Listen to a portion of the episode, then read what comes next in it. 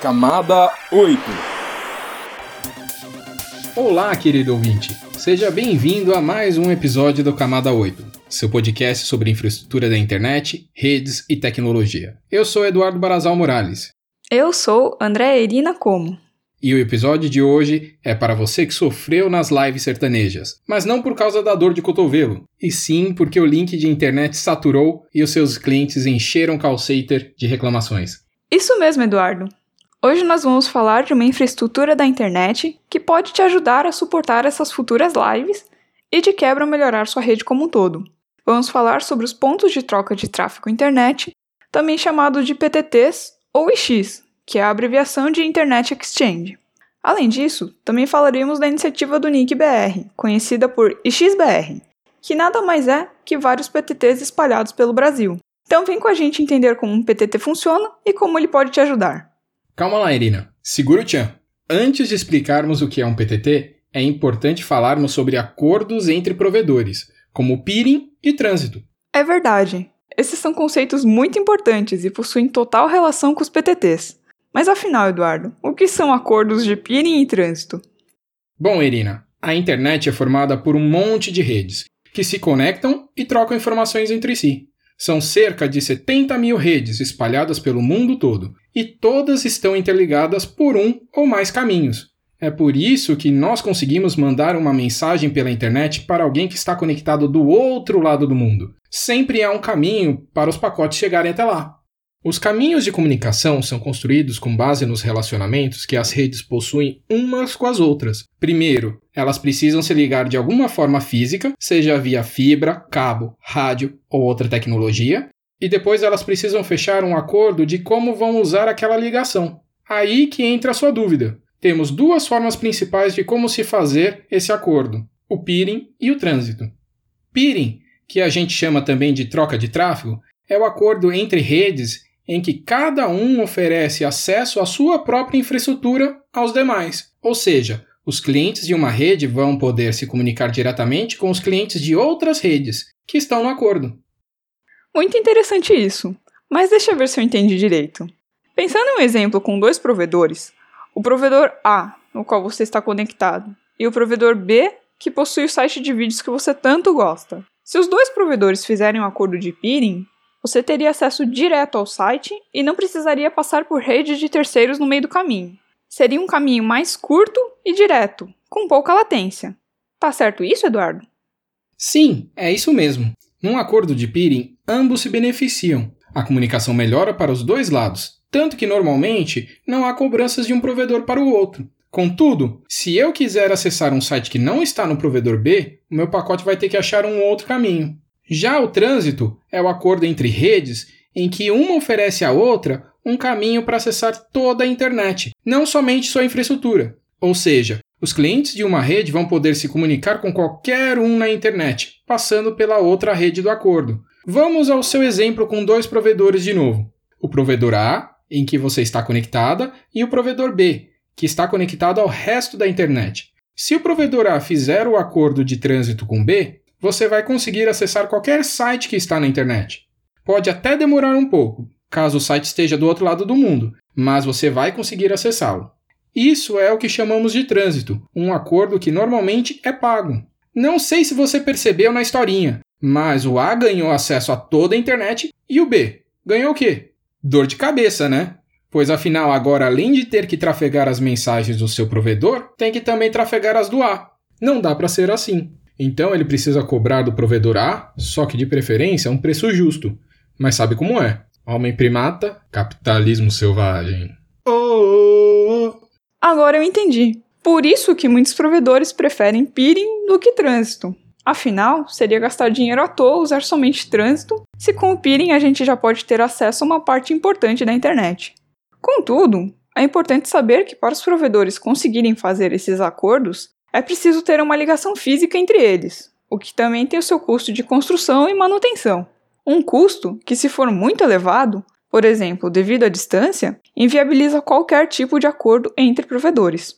É que nem comprar alguma coisa que está em promoção na internet. Por mais que o negócio seja bom, se o frete for muito caro, não vale a pena. É aí que entram os PTTs, Irina. uma infraestrutura que atua como um intermediário e facilitador nas interligações entre provedores. Nada mais que um ponto central, onde cada rede pode se conectar com um único link, numa topologia em formato de estrela, e ter a ligação a todas as outras redes também conectadas. É a maneira mais simples de fazer com que um monte de redes se interliguem com o menor custo possível. Em outras palavras, o PTT é um facilitador de relacionamento entre provedores. Ah, por isso que os PTTs são tão importantes para a internet. Eles não param de crescer e nem param de ser criados. Em 2011, existiam cerca de 357 PTTs espalhados pelo mundo. Agora, em 2020, já são mais de 550 PTTs, um crescimento de mais de 50% em menos de 10 anos. Se somarmos o tráfego total que eles todos trocam juntos, são mais de 60 terabits por segundo. É um número realmente expressivo. Com 1% de uma banda dessas, eu ia poder assistir a live do Wesley Safadão tranquila, mas não vou nem comentar a velocidade do meu plano de internet aqui em casa. Ô oh, sofrência!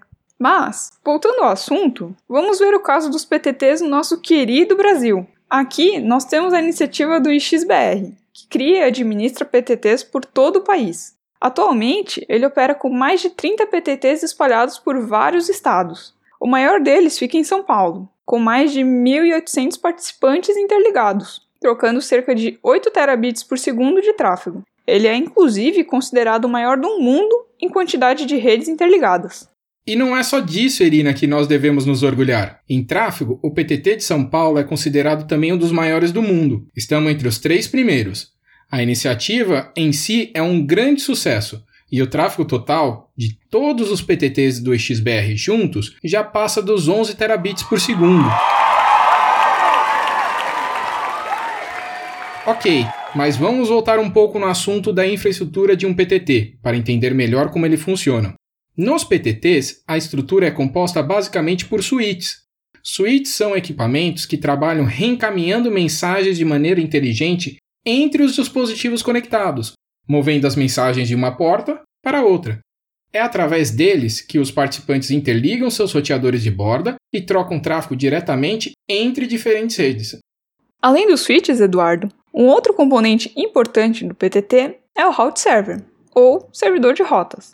Ele é um roteador especial que serve para facilitar a troca de informações de rotas ou caminhos entre participantes. Ao invés do seu roteador ter que mandar suas rotas para todos os outros participantes, um por um, ele manda direto para o servidor de rotas, que repassa para todos. É uma espécie de truque de configuração que facilita tudo e ajuda os participantes do PTT a trocarem rotas sem complicações. Depois das rotas trocadas, o servidor não faz mais nada e todo o tráfego passa direto pelo switch. Ou seja, ele fica fora da comunicação entre as redes. Inclusive, um outro componente dos PTTs que vale a pena ser mencionado é o Looking Glass, uma ferramenta que serve para ajudar os participantes a compreenderem como os outros estão recebendo as informações de rotas e caminhos que eles estão enviando. É através dele que os participantes conseguem diagnosticar e corrigir erros de roteamento. Agora, Irina, me fala, o que mais o nosso ouvinte precisa saber sobre PTTs? Bom, Eduardo, faltou comentar que o provedor ou a empresa que quiser se interligar ao PTT precisa obrigatoriamente ser um AS. AS, Autonomous System ou Sistema Autônomo, é o nome que se dá para as redes que operam na internet. Mas vamos entender com uma analogia. Quando a gente olha as operadoras de telefonia, cada uma tem um código, um número para trabalhar na rede telefônica. Por exemplo, a Vivo é 15, a Claro 21, a Oi 31 e assim por diante. A gente usa esses códigos quando quer fazer ligações interurbanas, para escolher qual operador usar. Os provedores de internet e outras redes também precisam de identificadores para se comunicarem na internet. Para começar, ao se tornar um sistema autônomo, o provedor ganha um identificador único chamado ASN, ou Número de Sistema Autônomo, que é usado no protocolo de roteamento. Ele recebe também blocos de endereços IPs únicos, que são identificadores usados em cada dispositivo na rede para criar os caminhos de comunicação, ou seja, as rotas. Sendo um AS, o provedor passa a ter maior autonomia e independência para gerenciar sua rede, além de poder fazer acordos com vários outros AS. Aí o provedor precisa montar um plano de endereçamento IP para os seus dispositivos e criar políticas de roteamento para decidir por onde o tráfego deve fluir, seja através de um provedor, com quem ele fechou acordo de peering ou trânsito, ou via um PTT. Viu como tudo se encaixa? Para um provedor se tornar um AS aqui no Brasil, ele tem que acessar o site do registro.br e seguir as instruções de solicitação de recursos de numeração. É um processo sério e simples, que segue regras definidas pela própria comunidade técnica. Qualquer pessoa consegue fazer e acompanhar a solicitação, basta que se tenha um mínimo de conhecimento de redes e que o provedor atenda aos pré-requisitos que estão detalhados no site. Bom, de qualquer forma, caso o ouvinte esteja interessado, a gente vai deixar o site na descrição do podcast. Só olha lá. Mas, Eduardo, voltando ao assunto. Depois do provedor se tornar um AS, ele pode participar de um ou mais PTTs e usufruir da troca de tráfego, ou seja, do peering. É importante lembrar que no PTT, por meio do peering, o provedor só vai ter acesso aos AS conectados lá, e não à internet inteira. Então, ele ainda vai precisar fazer um acordo de trânsito com algum outro provedor para chegar no resto da internet. Mas, Irina, se o provedor precisa fazer um acordo de trânsito para chegar na internet toda, qual é a vantagem de participar do PTT? A gente comentou no começo do episódio que se interligar no PTT e ajudar a assistir a live, está faltando falar dos benefícios. Pois é, Eduardo, faltou mesmo. O objetivo principal de um PTT é ajudar os provedores e outras redes de uma determinada região geográfica a se interligarem e trocarem tráfego internet entre si. Isso é muito bom, pois faz com que o tráfego local permaneça local. Vamos entender com um exemplo. Imagina que você trabalha em uma empresa na mesma cidade onde mora. Em sua casa, você contrata um provedor A e a sua empresa contrata um provedor B para conectar o escritório. Agora, imagine que você precisa fazer home office. Não precisa imaginar, Irina. Já fazem mais de 60 dias que estamos praticamente presos em casa. Calma, Eduardo, não surta. Voltando. Imagina se você precisar acessar a rede do escritório para fazer home office e o provedor A que te atende em casa não estiver ligado diretamente com o provedor B que atende a empresa. Seu acesso provavelmente não vai funcionar nada bem. Isso porque os pacotes terão que seguir por vários provedores no meio do caminho, viajando provavelmente longas distâncias até chegar no destino, que fica ali pertinho. Por outro lado, se tanto o provedor A que atende sua casa, com o provedor B, que atende sua empresa, estiverem interligados via o PTT da sua região, os pacotes seguirão o caminho mais curto, direto, até o seu destino. O seu acesso à rede do escritório vai estar tão bom que você não vai sentir diferença entre estar em casa ou no escritório. Se não prestar atenção, não vai ter mais home, vai ser tudo office. Tem uma outra situação que também vale a pena ser analisada. Imagina se você está em Campo Grande e precisa acessar o site do governo para consultar uma multa de trânsito. Poxa, que isso, Irina? Me distraí quando eu estava tirando onda no meu Camaro amarelo. Nossa, que vergonha! Ainda bem que você sabe mais de rede do que de música. Agora vamos voltar à história da sua multa. Nesse caso, se o seu provedor não estiver conectado diretamente à rede do governo, a sua consulta vai ter que ir pelo provedor que ele tem acordo de trânsito. E para piorar, o provedor de trânsito pode também não estar conectado diretamente com o governo. E aí a sua consulta vai ter que dar uma volta enorme até chegar no site de multas. Percebeu o problema? Você já estava bravo com você mesmo por ter tomado uma multa. Agora vai ficar ainda mais, pois o site vai demorar para abrir. Se todos estiverem conectados ao PTT da região, a sua consulta iria direto ao destino, o mais rápido possível. Sendo assim, isso vale também para bancos, comércios, escolas, tribunais, universidades e outros tipos de redes, que muitas vezes atendem uma região. Às vezes, nem é muito tráfego, mas são coisas que o usuário precisa acessar e o PTT ajuda nisso. Mas Erina, você enrolou, enrolou e não comentou por que o PTT ia ajudar os provedores a melhorarem suas redes para as lives sertanejas. Afinal, ele ajuda ou não? Sim, Eduardo. É claro que ajuda tem muitos provedores fornecendo conteúdo nos PTTs. Vamos analisar o caso do PTT de São Paulo. Nele, tem tantas empresas com sites importantes de notícia, lazer, jogos, vídeos, que quando um provedor de acesso começa a participar e fazer peering no PTT de São Paulo, mais de 70% do seu tráfego escoa por lá. Ou seja, muita coisa que a gente acessa na internet está aqui pertinho da gente. Os pacotes não precisam ir lá nos Estados Unidos, na Europa ou na Ásia. Eles podem ir ali direto no PTT. É muito mais rápido e confiável. Inclusive, grandes provedores de conteúdo como o Google e o Facebook, onde a maioria das lives estão sendo transmitidas, estão aqui no PTT de São Paulo. Mas mesmo que eles não estivessem interligados diretamente no PTT, eles podem estar presentes através de caches dentro de outros participantes. Mas essa é uma conversa para um futuro podcast sobre CDNs. Muito bom, Irina. Eu não explicaria melhor. Até parece que tá querendo aumento. Brincadeira. Mas se bem que não seria nada mal, né, Moreiras? Bom, mas voltando. Não aprendi a dizer adeus, mas temos que aceitar, com lágrimas no olhar, que estamos chegando ao fim da nossa primeira conversa sobre PTTs e o XBR, que com tantas referências musicais já foi quase uma live. Bom, a conversa de hoje foi só uma pequena introdução sobre o assunto. Ainda falta falar muita coisa, como participar do XBR, sobre o processo de ativação e muito mais. Então não perca os próximos episódios do Camada 8, porque certamente voltaremos a esse assunto.